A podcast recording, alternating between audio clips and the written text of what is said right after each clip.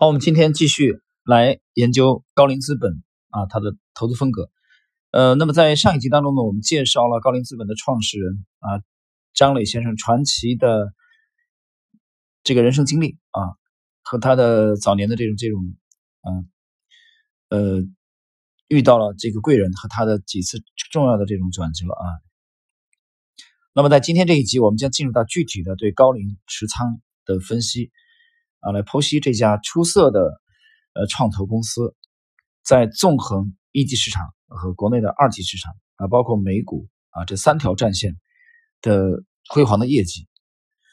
我们这里首先按顺序来吧啊，我们先从美股开始。那我现在能看到的数据，高瓴的这个公布的，呃，目前的是它的二零一九年啊美股的持仓的数据。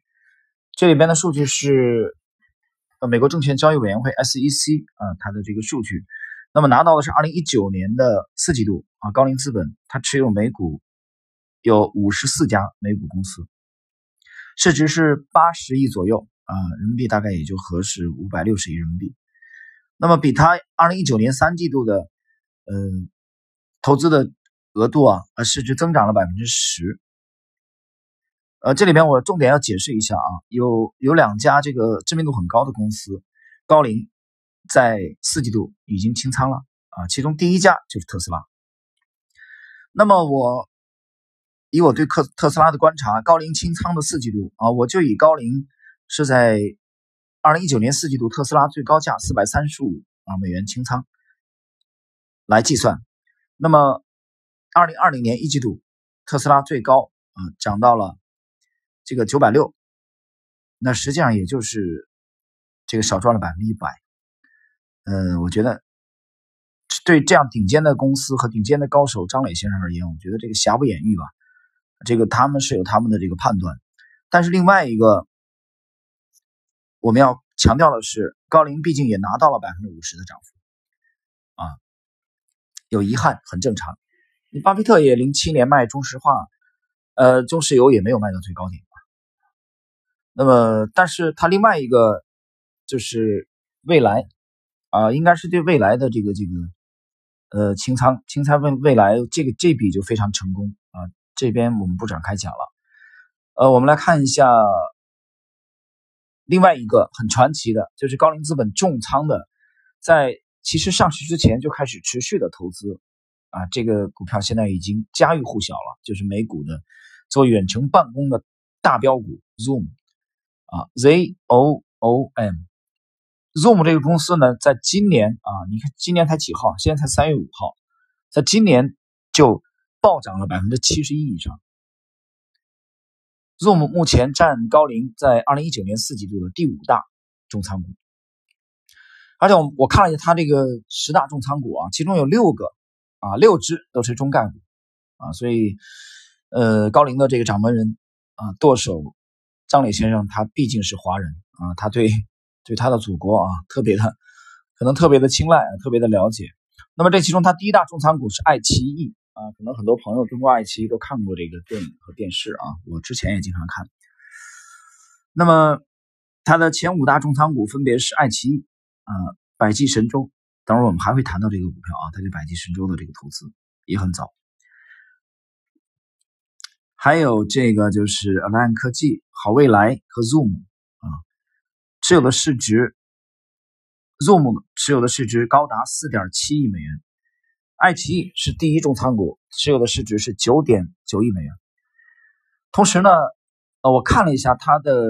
一九年的这个持仓，我发现五十四家公司啊，有一个特点很有意思，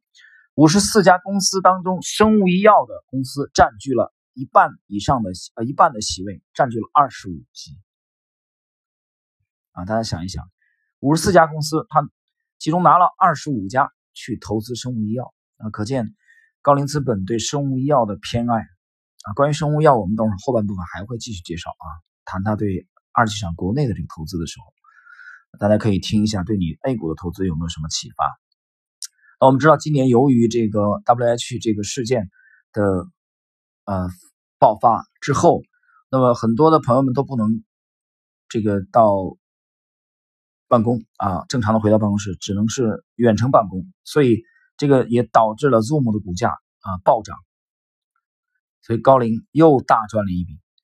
呃，高瓴在四季度它持仓 Zoom 是六百九十一点六一万股，啊，市值是四点七亿美元。我们知道 Zoom 实际上去年四月份才登陆啊美股，高瓴是在啊很早的二零一四年就投资了 Zoom，成为他的重要的投资人，而且在后续的几轮。他融嘛，不是肯定不止一轮嘛，在几轮的融资当中不断的去加码，这个加码其实，呃，让他重仓的持有住。那么，然后我们讲到了，就是他持仓的五十四家当中，生物医药和生物科技占了二十五家，啊，这其中有生物医药的头部的公司百济神州啊，是高瓴资本的第二大重仓股。等会我们后边还会谈。啊，百济神州的这个问题，好吧，那么我们先对美股的这个介绍啊，暂时先到这里。那么接下来我们来分析一下啊，高瓴对中国这个二级市场的投资啊，在分析二级市场投资之前，我最后讲一句，刚才我们谈到了这个未来汽车啊，我刚才讲了。未来汽车清仓的这个还是非常的精准啊，它实际上去年呢是二季度大幅度增持，未来汽车三季度它就开始减持，啊，年到四季度的时候，我发现高瓴的这个啊持仓里边已经没有未来汽车了啊，已经清掉了啊，不在了，啊，所以你你看到这样这样神一般的操作的这种大佬级的啊这种人物，他们呢其实也非常灵活啊，我在星球是这么写的，半亩红的知识星球，我写了这个。平衡啊，这个行业至少要有三三种平衡，其中有一个就是坚持原则，呃和保和灵活性的两者之间的平衡。所以他一旦觉得不对，他会快速的采取措施啊离场。同时还有十几家公司在去年四季度也被高瓴清仓啊抛弃不要了，这其中包括我们很熟悉的五八同城啊诺亚，这都中概股啊华住集团，那么还有陌陌。啊，很多的这个男性的朋友可能比较熟悉，所以，呃，我们对他美股的这个持仓的分析就到这里啊。我觉得今天的其实重头戏在今天的后半部分，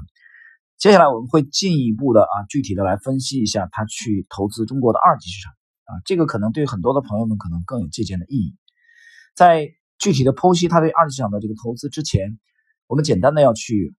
介绍一下啊投资风格，因为以高龄的这种体量啊体量。按正常的判断，他其实是，呃，而且他，你从他的两位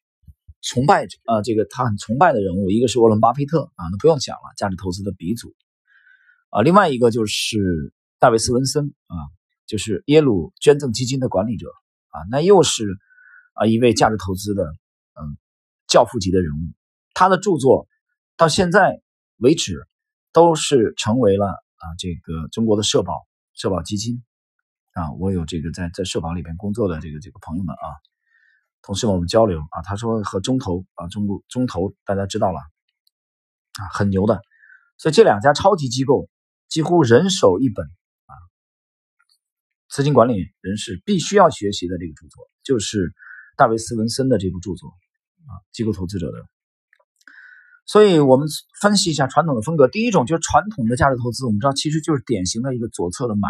它其实依据的就是被低估啊，就是我把它叫做原教旨主义的，这是这顶尖的人物，开山的鼻祖就是巴菲特的导师格雷厄姆啊，他著有《证券分析》和《聪明的投资者》。我之前也不止一次的分析过格雷厄姆的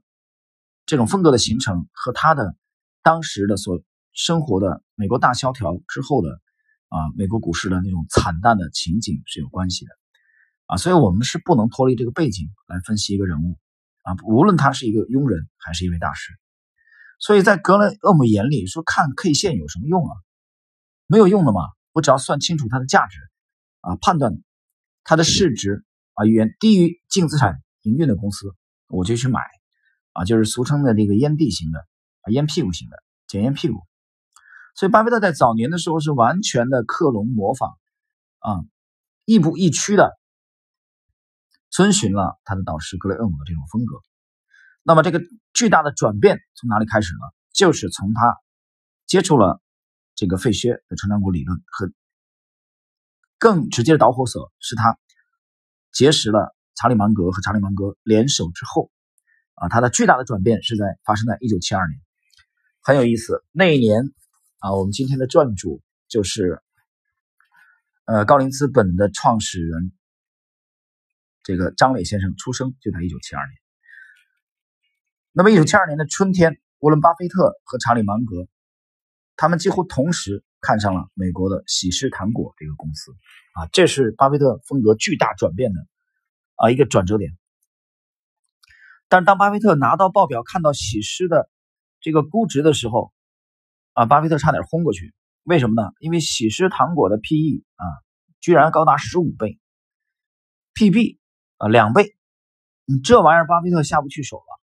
嗯，巴菲特说这这怎么弄啊？这没法买啊！你知道老师不是这么教我的。对吧？你这样杀了我，我真的下不去手。但是最终，在他的这个呃好友和搭档查理芒格的影响之下，呃，芒格给老八上了一堂课。芒格说：“你要知道啊，给一个好的公司啊，一个成长型的公司，它配得上一个合适的价格啊。”芒格讲的是合适的价格。什么叫合适的价格？你看人说多委婉，其实就是一个高一点的价格。就这句话，其实你在生活中也是一样的嘛，对不对？那么到处都没有女人要的男人啊，你捡到了，你以为是宝贝，那他没有女人要，他肯定有原因的嘛，对不对？流浪汉没人要，那他的估值低吗？当然很低了。流浪汉的 PE、PP 是不是很低啊？对不对？啊，光着脚穿着短裤啊，无家可归。一无所长，流浪汉的 P/E 是不是很低？P/B 是不是很低？股价也很低，所以原教旨主义者就会去投资流浪汉啊。那么流浪汉有一天啊，突然时来运转，就可以赚一笔。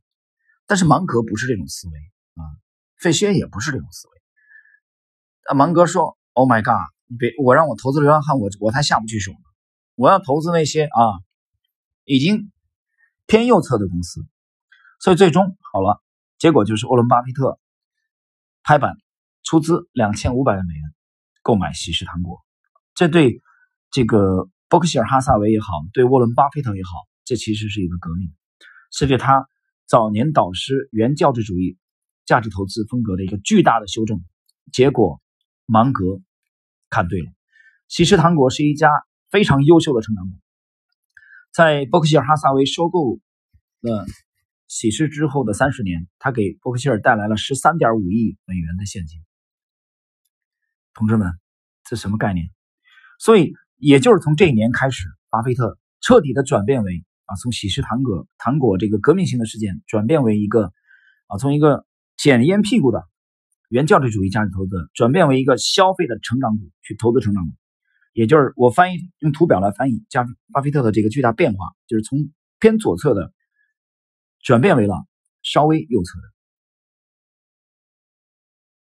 明白了吗？因为之前他投的这个不可能去高于十五倍的 PE 的啊，十五倍 PE 他连看都不看。那什么这个科技股啊，什么生物医药啊，巴菲特说：“哦，no，滚，看都不要看。”他主要就投消费股啊和金融。巴菲特最大的这个特点就是投资消费股。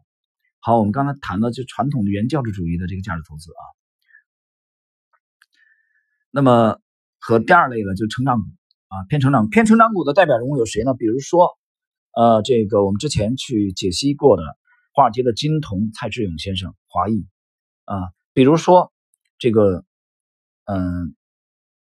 就是彼得林奇啊，富达的传奇基金经理人，管理了十三年退休的这位啊，他们都成长股的，包括费雪啊。那么原教旨主义的还有很多很多啊，比如说沃尔特施洛斯啊，比如说塞斯卡拉曼，现在这都继承了巴菲特的衣钵，呃，这个格雷厄姆的衣钵啊，传统的这种。那我们再来分析一下今天我们的这个呃高瓴资本它的特点是什么呢？谈高瓴的风格其实很另类，那它很奇怪，呃，很另类呢。我们首先要介绍一下啊，它其实它的规模很大啊。它规模在亚洲现在来说，规模都是啊非常居前的这个私募股权的公司。它的由于资金规模过大，所以它主要还是投资在一级一级市场啊，它并不以二级为主。但是我们知道一级市场啊，这个了解投资这个行业的人应该知道的，它缺乏流动性的。你投了以后，这个啊，你这个变现周期太长了啊，一锁定就几年甚至十几年，这玩意儿，对吧？它有它不利的一面。但是呢，做一级啊，做习惯的人呢，还有个特点，大家会发现啊，去投一级的人，他的思路往往具有大格局。他更看重这个公司，由于它变现不方便，由于它周期很长，变现周期很长，所以他必须把公司未来相当长的年份之后的远景给看得比较清楚。所以他投的公司啊，一般所在的赛道啊和市场空间都是巨大的。啊，至于说价位啊，当前的价位对他们来说倒不是很重要。为什么呢？因为他投的时间长嘛，周期很长。啊，关键是他有没有抢到一个位置啊，在电影开始之前。入场，这是对呃投一级的。那么高瓴的特点是什么呢？高瓴因为在这个这个张磊先生，他有非常丰富的一级市场的投资经验，但是呢，他我们去剖析他对 A 股的投资，我发现他把对一级的啊这个投资思路借鉴用在了二级市场。我们就以他的啊其中的一个重仓的案例来来分析一下啊，你就会看到高瓴的特点啊，就是它既不是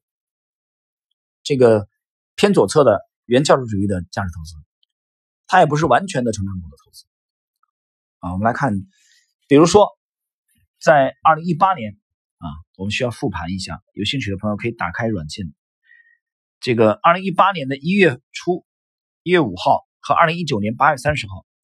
高瓴资本呢，它采用了大宗转让啊，大宗交易、大宗转让方式，它吸纳了六千。万股的爱尔眼科的股份啊，爱尔眼科。那么一八年的一月初啊，一八年的一月初，爱尔眼科呢？那我这里复盘一下爱尔眼科，在一八年的一月初，那我这里边采用一个数据，我采用，因为你一月一月五号嘛，一月初嘛，我采用二零一七年十二月份的收盘价。爱尔眼科的收盘价是十五块四毛九，我们算十五块五好了，十五块五，六千万股啊，这这是其中的一一次啊。另外呢，第二次呢就是二零一九年的八月三十号，我们再来看二零一九年的八月三十号，这两个时间段他拿到了六千万股。八月三十号，爱尔眼科的股价是二十三块九毛八，啊，就是二十四块好了啊，我们就把它平均一下，二十四。和十五啊，就三十九块五啊，就就这么平均一下，那也就是大家算啊，一个是这个二十四和十五加三十九，就是约等于四十，然后除以二就等于二十块钱。到现在为止。大家看，现在是四十四块七毛一，到今天的收盘为止啊。但我这么算不一定就很精确啊。我们这样粗略的算一下，它的收益率啊相当可观，远远超过了百分之一百啊，这是一个大手笔的。另外一个标志性事件就是在二零一八年同年的夏天啊，六月十一号，还是采用大宗转让，高瓴资本呢，它吸纳了泰格医药啊，又是一个 A 股的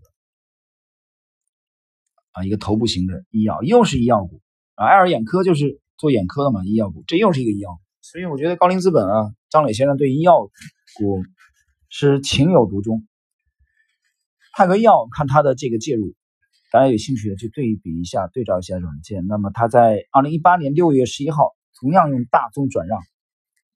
这个吸纳了泰格医药的五百万股的股份，啊，五百万股。后来这个泰格药有送配嘛，他现在持有的股份大概是在。七百五十万左右啊，七百五十万。他首次他建仓当时的这个估值啊，泰格医药的这个 PE 是八十二倍啊。你这八十二倍，你这给巴菲特去投的话，巴菲特直接就啊要送幺二零抢救了，昏倒了。那么 P 呃 PS 啊是十六倍，到现在这笔投资的收益呢是百分之一百二。我们来看一下二零一八年的六月份泰格医药的这个价位啊，二零一八年，二零一八年六月份泰格医药的收盘价是四十一元，四十一块，现在是八十，现在是八十块，七百万股，它有送配嘛？中间还有送配。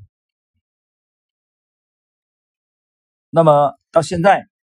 粗算一下，那么泰格医药这个个股上单一的这个投资啊，单笔的投资，它的收益率啊，已经又超过了百分之一百。同样的，在二零一九年二月份，二月十八号，高瓴资本通过大宗转让，它接纳了国内教育行业的龙头好未来，好未来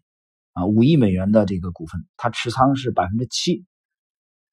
到现在的收益超过了百分之一百三啊，包括投资港股的这个爱康医疗啊，二零一九年的九月十号投资的，那么至今的收益也超过百分之一百五，还有二零一九年十二月九号用三十一点。五美金去吸纳了五亿美元的华住酒店，它这个这个是做连锁的啊，做连锁的华住酒店。然后就是二零二零年二月十六号刚刚过去的，高瓴资本出资二十三亿，这真是大手笔，认购了一千八百七十万股的凯莱英的股权。我们知道凯莱英啊是 CRO 的这个呃做做药的生物药的非常呃优秀的公司。所以，我们看以上这些案例，大家会发现一个特点，就是按高瓴资本的这种风格啊，如果你把它归纳为原教旨主义的价值投资者，这根本就不是那么回事啊，他早就离经叛道了，不是这风格啊，不是完全看 P E P B 的。那么你说它是成长型的吗？也不是，也不完全是，就是他这种风格，其实啊，我们更多的把它理解为。它是用一级市场的思路来做二级市场，那么它的它投的这个或者说高瓴的信仰在哪里呢？它有一个特点，就是它具备一个相当大的格局，他看这个公司看的比较长远啊。比如说他投资的这个创新药啊加 CRO 这个赛道，首先他看好中国的老龄化这个趋势不可逆啊，这个我之前讲过的，所以他投资启明医疗也好，投资爱康医疗，看到了中国老龄化势不可挡啊，大势所趋。他也看到了国产的这个医疗器械的崛起，这个其实包括我们在去年啊一八年十月份我开始重仓的去投啊去买这个山东药玻。你说山东药玻这公司有什么好？几个朋友都问我，那一个造破瓶子的，这玩意儿有什么技术含量？但是它是这一块的一个头部型的公司啊，一个山东的破一破的一个小县城，造玻璃瓶子，你这玩意儿能有什么多高的附加值？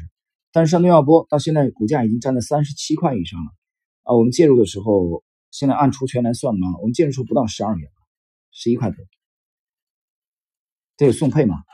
中间做的做了一次这个十送十送四派三。所以，那么第二种就是彼得林奇、费歇啊这种做成长股，那就是成长啊，与公司这个共同的成长来博取收益。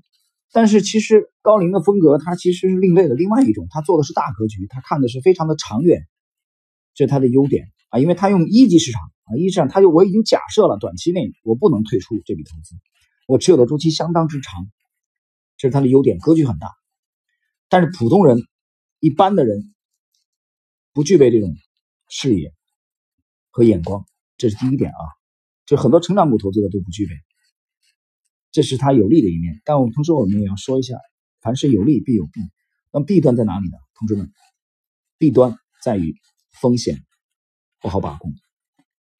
啊。由于他购买的这些公司的估值其实都不是很便宜的，介入你去看他介入爱康医疗啊，我介入这个爱尔眼科啊，介入泰格医药，这些我都已经做了复盘。你去看，其实都是估值不便宜的这些位置。啊，他其实这个时候他已经根本就不是一个价值投资者啊！我们他其实按一级的这个风格来做，所以它的弊端就在于不确定性啊，因为仓位又很重，不确定性很大，一般人没有这么大的格局。其实我剖析到这里啊，首先我们觉得高瓴毫无疑问是一家很成功、很优秀的这个啊私募股权公司啊，他的掌舵人张磊先生的确是洞察力非凡。呃，讲到这个特点，他这种风格的特点，我不禁回忆起来，他有一次这个一个访谈录，我曾经读过的啊，几年以前，我觉得印象很深啊，他对记者是对采访者是这么讲的啊，他说我更多的是看五年啊，对这个公司看他五年和十年以后的场景。他明确的讲，他本人这么讲啊，他具备这种能力。所以当我就读到这个访谈录读到这里的时候啊，我觉得差距太大了，真的差距太大了啊！这才是这个行业真正最优秀、最顶尖的人物啊！就以我们为例，你从避险这一块来说啊，从宏观这一块来说，你说我们看这个五年和十年以后啊，有的时候我们还还可以蒙对的啊。从宏观这个角度啊，这点可能说句大话吧啊，大言不惭。这个时候，有时候宏观我们还是可以啊有一些心得，但你说对于一家公司啊，从微微观，我经常讲宏观啊，中观的行业啊，微观到上市公司，具体某一家公司未来十五年和十年，啊，我至少我们到现在为止，我们远远没有达到这种高度啊，相差太远。啊，这个是，这就是你你和顶尖的这个行业最顶尖、最优秀的人物的。巨大的差距，啊，这是我要讲的第一点。我要讲的第二点是什么？呃，对这块神奇土地的具体的某一家单一的上市公司的未来五到十年的判断当中的变数啊太多，不确定性太大啊，这里边牵扯到一个一些很奇葩的因素啊，当然我们就没法展开了啊，你懂的呀，这没法展开。对吧？当然，这个听起来，这第二点听起来有点像狡辩啊。但第三点也很重要，为什么？因为资金量非常庞大啊！你这个巨无霸级的高瓴资本，他的掌舵人他手中有充分的资金啊，他也有足够的时间可以等待花开。所以我觉得这三个因素决定了很多人做成长股的。你像我们就是做成长股，实际上趋势投资也就是做成长股啊。对于 A 股来说。都很难做到啊，像高林先生这种，哦，把一个公司五年到十年以后能大的脉络看得很清楚啊，所以我们觉得自叹不如啊，同时也是非常的钦佩。好了，朋友们，今天这点时间呢，我们就去具体的来解析了一下啊，高瓴资本它的持仓在美股和中国 A 股市场二级市场，包括它一级市场的这种风格，通过三种风格的解析，你会看到。啊，一个非常另类、投资业优业绩非常优秀的高瓴资本，啊，它的特点。同时，我也剖析了，嗯，它这种投资方式的啊这个卓越之处啊，同时也指出了它的弊端，啊，指出了它的弊端。那么今天的节目到这里呢就结束了。这里边在在这里呢，我要感谢一下啊啊，在雪球上的啊一位作者，就是叫颜值 Plus 啊，我的节目当中呢。也这个采用了一些啊他的研究的这个结果，这里边我对作者啊表示啊致敬，也向雪球表示敬意。好了，朋友们，我们今天这一集节目就到这里了，谢谢。